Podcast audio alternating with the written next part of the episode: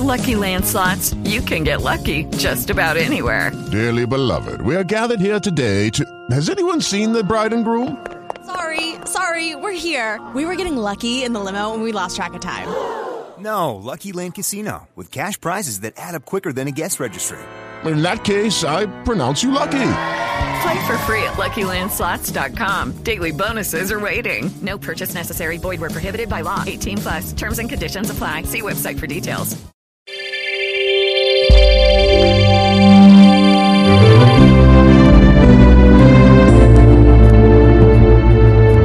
Bem-vindo ao programa Verdade Bíblica. Vivemos em um mundo de mudanças constantes, de questionamentos desenfreados, questões sobre a vida, o sofrimento humano, o caráter dos homens e até mesmo sobre a morte. Você sabe que as mais estranhas respostas são oferecidas para estas questões, pequenas ilusões que se propõem a substituir a verdade. Contudo, Jesus Cristo, por ocasião da sua oração sacerdotal, disse: Pai, santifica-os na verdade, a tua palavra é a verdade. Sim, querido ouvinte, a palavra de Deus é a verdade. Ela nos proporciona respostas libertadoras que nos conduzem a um relacionamento dinâmico com Deus. Por isso, fique conosco enquanto o pastor Leandro Tarrataca nos apresenta a verdade bíblica.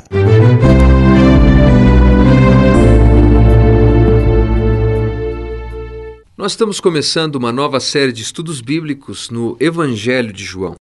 O Evangelho de João é muito peculiar e a razão é porque ele é o mais teológico dos quatro evangelhos. Ele fala da natureza da pessoa de Cristo, explica-nos o que significa crer em Jesus.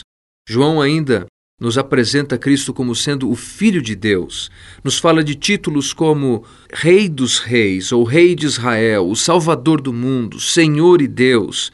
Jesus ainda é apresentado como o Eu Sou, isso é, o Yahvé do Antigo Testamento. Indiscutivelmente, o quarto evangelho tem distinções dos outros três, Mateus, Marcos e Lucas. Obviamente, estas diferenças não implicam em contradições, pois o texto do evangelho é um texto inspirado, soprado por Deus. Portanto, Deus supervisionou todo o processo Assim sendo, não existem erros, não existem contradições, não existem falhas. Contudo, o Evangelho de João, ele omite algumas informações apresentadas por Mateus, Marcos e Lucas, e por outro lado, ele nos apresenta informações singulares a respeito de Jesus. Por exemplo, neste quarto evangelho, ele não nos apresenta um registro sobre o nascimento de Jesus. João ainda não nos apresenta um registro sobre o batismo de Jesus, nenhuma informação detalhada, apenas uma breve referência. Não nos apresenta ainda uma lista das tentações de Jesus. Não nos diz nada sobre o Getsemane. Não nos apresenta o momento da ascensão quando Jesus sobe aos céus. Não nos apresenta as famosas parábolas de Jesus.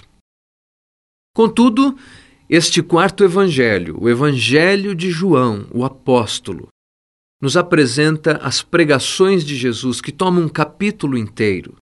E isto com frequência. Ele descreve as palavras de Jesus de uma maneira tão viva, tão empolgante.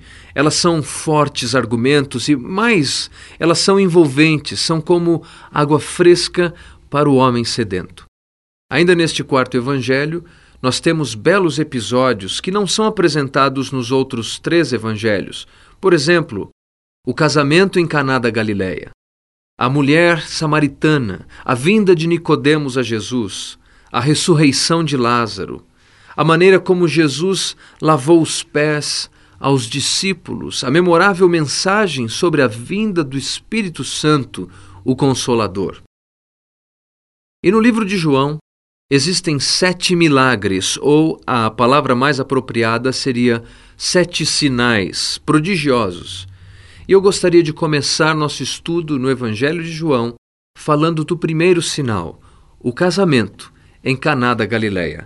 Eu convido você a abrir a palavra de Deus no Evangelho de João, no capítulo 2, para que juntos possamos ler do versículo 1 em diante. Diz assim a palavra de Deus: Três dias depois, houve um casamento em Caná da Galileia. Achando-se ali a mãe de Jesus, Jesus também foi convidado com os seus discípulos para o casamento. Tendo acabado o vinho, a mãe de Jesus lhe disse: Eles não têm mais vinho. Mas Jesus lhe disse: Mulher, que tenho eu contigo? Ainda não é chegada a minha hora. Então ela falou aos serventes: Fazei tudo o que ele vos disser. Estavam ali seis talhas de pedra que os judeus usavam para as purificações, e cada uma levava duas ou três metretas. Jesus lhes disse: Enchei d'água as talhas, e eles as encheram totalmente. Então lhes determinou: Tirai agora e levai ao mestre Sala. Eles o fizeram. Tendo o mestre Sala provado a água transformada em vinho, não sabendo de onde viera, se bem que o sabiam os serventes que haviam tirado a água, chamou o noivo e lhe disse: Todos costumam pôr primeiro o bom vinho e, quando já beberam fartamente, servem o inferior. Tu, porém, guardaste o bom vinho até agora. Com este, deu Jesus princípio aos seus sinais em Caná da Galileia, manifestou a sua glória e os seus discípulos creram nele. A cena é uma festa de casamento acontecendo num pequeno vilarejo chamado Caná. Na Palestina, um casamento era um acontecimento notável. A lei judaica requeria que o casamento de uma virgem acontecesse numa quarta-feira. Além disso, estas festas iam além de um dia todo. A cerimônia acontecia durante a noite, depois da festa. Assim, o jovem casal, após a cerimônia, era conduzido até o seu novo lar. Durante este momento, o casal era acompanhado pelas ruas do vilarejo por uma multidão de pessoas, várias delas carregavam lamparinas, velas, tudo que pudesse iluminar. Alguns carregavam até mesmo tochas flamejantes. Eles seriam levados pela rua mais longa. Assim, o maior número de pessoas poderia cumprimentá-los e desejar-lhes o melhor para o futuro. Outro fator muito interessante é que naqueles dias na Palestina, os noivos não saíam para uma lua de mel. Eles não viajavam para lugar algum.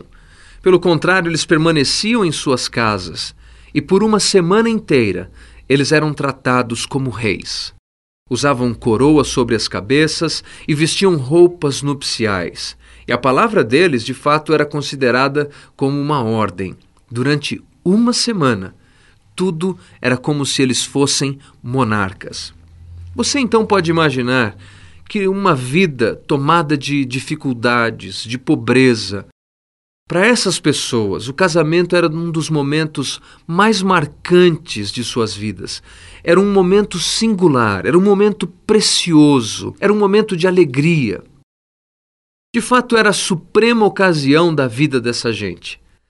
Foi precisamente nessa ocasião nessa ocasião de alegria, nessa ocasião de felicidade, neste momento em que as pessoas estão celebrando, que Jesus vem e participa dessa festa. Jesus está presente ali para partilhar deste momento tão único, deste momento tão específico e singular na vida daquelas pessoas. A própria presença de Jesus ali nos dá uma grande lição espiritual. Deus ele não quer apenas estar presente em nossas vidas nos momentos de tristeza, nos momentos de dissabores, nos momentos de dificuldades. Deus quer estar presente também nos momentos de felicidade. Deus quer estar conosco naqueles momentos de celebração. Deus quer fazer parte daquele momento em que nós nos alegramos e sorrimos juntamente com as outras pessoas. Deus quer estar conosco em todo momento. E o que isso nos significa? O que, qual é a relevância disso? A verdade é que nós precisamos entender que nossa vida deveria ser transformada numa verdadeira ação de graças a Deus. Tudo o que acontece, todas as nossas celebrações, todos os nossos momentos de felicidade, deveriam ser momentos em que o nome de nosso Senhor é glorificado, porque Ele quer estar presente conosco. Por exemplo, dizem que os romanos acreditavam que, por ocasião do aniversário das pessoas, algum espírito viria sobre eles e este espírito então concederia algum desejo àquela pessoa. É claro que nós cristãos que cremos no Evangelho, que confiamos na palavra de Deus, não podemos crer numa história como esta. Mas eu creio em algo que o nosso Deus está presente todos os dias, inclusive quando celebramos os nossos aniversários. Portanto, nosso nosso aniversário, a nossa celebração, a nossa comemoração não deve ser centralizada no homem, mesmo no aniversariante. O nosso foco principal deve ser em Jesus. Ele deve ser louvado por mais um ano que nos concede ele deve ser honrado por mais um ano que ele nos permitiu viver. Ele deve ter o seu nome glorificado por ter nos abençoado com o dom da vida. E assim sendo, as nossas celebrações, sejam elas quais forem, devem ser celebrações de honras ao nosso Deus e Senhor. Aliás, o próprio apóstolo Paulo nos ensina isso. Quando ele escreveu aos Coríntios, ele fala a importância deles terem em suas vidas sempre a atitude de glorificação a Deus, de dar glórias a Deus em todas as coisas, buscar sempre ter Deus como o centro de nossas vidas, buscar com que Deus seja aquele que permeie todas as nossas relações, fazer com que Deus esteja presente em todos os momentos de nossa vida e não apenas nos momentos de desespero. Eu gostaria de partilhar 1 Coríntios capítulo 10, os versículos 29 em diante nos diz assim: Consciência, digo não a tua propriamente, mas a do outro. Pois, por que há de ser julgada a minha liberdade pela consciência alheia? Se eu participo com ações de graça, por que hei de ser vituperado por causa daquilo de que dou graças? Versículo 31 é muito importante e eu gostaria que esta fosse a chave para você, a chave do seu dia a dia, a chave do seu comportamento e do seu estilo de vida. Veja o que diz 1 Coríntios capítulo 10, versículo 31. Portanto, quer comais, quer bebais ou façais outra coisa qualquer, fazei tudo para a glória de Deus. Fazei tudo para a glória de de Deus. Este é o princípio mais abrangente que inclui toda a informação discutida desde o capítulo 8. O que esse texto nos sugere é que nós devemos examinar o nosso comportamento, o tipo de atitude que temos, como agimos e avaliarmos se existem características da presença de Deus na maneira como agimos ou não.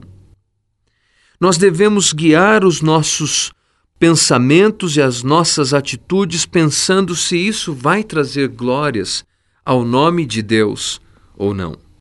Deus estava presente naquele casamento, na pequena cidade de Caná. Deus quer estar presente também no seu casamento. Deus quer estar presente nas suas celebrações. E durante estas celebrações, a grande pergunta que nós devemos fazer é se estamos organizando tudo tendo como objetivo a glória de Deus.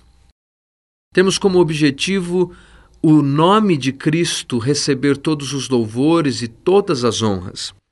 Muitas pessoas, quando pensam em celebração, acabam se endividando tanto acabam manchando o nome do Senhor porque depois não conseguem honrar estes compromissos.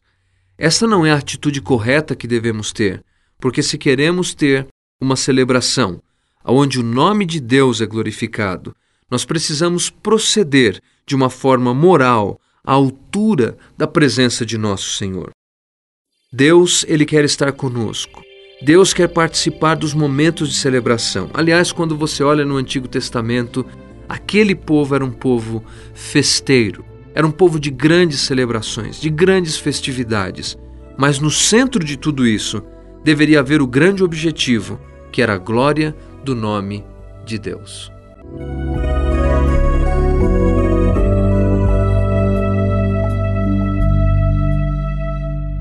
Nada como ouvirmos a palavra de Deus. Ela nos encoraja, nos fortalece e nos desafia. Mas, muito mais que isso, ela nos expressa a vontade de Deus, Contudo, é possível que você tenha dúvidas a respeito de algum assunto bíblico ou apenas almeje mais conhecimento. Queremos oferecer-lhe, gratuitamente, um livreto que o auxilie em seu crescimento espiritual. Por isso, escreva-nos hoje mesmo para Programa Verdade Bíblica. Caixa Postal 255 CEP 08710-971 Mogi das Cruzes, São Paulo. Ou acesse o nosso site www.verdadebiblica.com.br. Ficamos por aqui e esperamos você para o nosso próximo programa. Até lá! With the Lucky Land slots, you can get lucky just about anywhere. This is your captain speaking. Uh, we've got clear runway and the weather's fine, but we're just going to circle up here a while and uh, get lucky. No, no, nothing like that. It's just these cash prizes add up quick. So I suggest you sit back, keep your tray table upright, and start getting lucky. Play for free at LuckyLandSlots.com. Are you feeling lucky? No purchase necessary. Void where prohibited by law. 18 plus terms and conditions apply. See website for details.